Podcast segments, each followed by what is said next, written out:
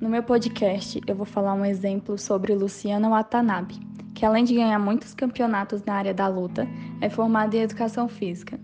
E por que ela não seguiu na carreira da luta? Por falta de oportunidade? E é sobre isso que eu vou falar nesse podcast.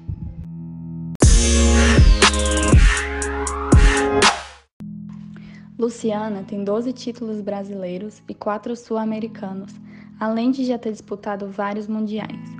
Mas, como ela é formada também em educação física, ela trabalha em uma escola. E na época, a diretora disse que para ela ficar responsável pela parte esportiva. E ela pensou: ah, as pessoas hoje em dia só gostam de jogar bola e eu só sei lutar. Então, uma das amigas dela sugeriu que ela ensinasse sumô. Ela fez uma apresentação e os alunos gostaram muito. No começo tinha a preocupação deles se machucarem, mas eles sabiam é, a base do sumô.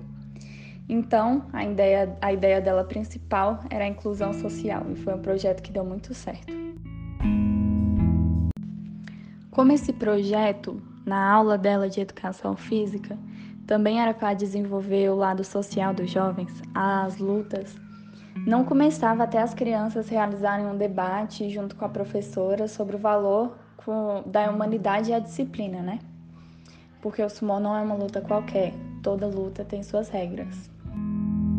Além de falar da disciplina dela na escola, vou falar também da um pouco da história dela. Por que, que ela não continuou na luta e foi para a escola? Ela começou bem jovem, com 15 anos, e ela se, dedicou, se dedicava muito às lutas, mas principalmente ao judô.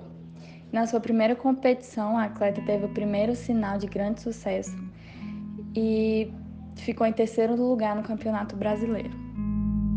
E foi uma coisa muito inusitada na visão de muitos, porque ela era mulher. E a Luciana admitiu que no começo lidou com muitas situações e só que ela teve que encarar. Só que depois de um tempo ela recebia tantas críticas, tanto dos fãs, né, entre aspas, e também da família.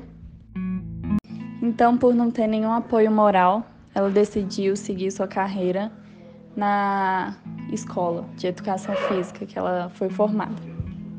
E não só a Luciana, mas todas as mulheres do mundo enfrentam obstáculos por simplesmente serem mulher.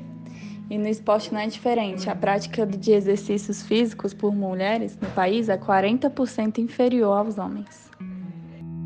E por esse preconceito com ser mulher, é, eu vou trazer o exemplo da Gisele Vale, que ela acabou sofrendo um estupro na rua e ela disse que acabou com o psicológico dela. E na busca de alguma coisa para melhorar a situação, ela conheceu artes marciais, o jiu-jitsu e ela voltou a ter vida, deu segurança para ela. E uma das primeiras aulas dela, ela falou que se sentiu muito rejeitada, porque 90% da turma era homem e tinha o preconceito com ela por ser faixa branca e nenhum deles querer treinar com ela por conta de força, deles acharem que tem uma força superior. E ela fala que você tem que dar a cara a tapa, mostrar que a força não vai garantir a finalização em uma competição, mas a técnica sim. E por que na sala dela não tinha muitas mulheres? Ela era uma das únicas. É, isso é uma opinião minha, que eu acho que desde a criação, desde quando somos nascidas, as mulheres são mais puxadas, tipo, ganha presente, panelinha, essas coisas, e homem já é bola, carrinho.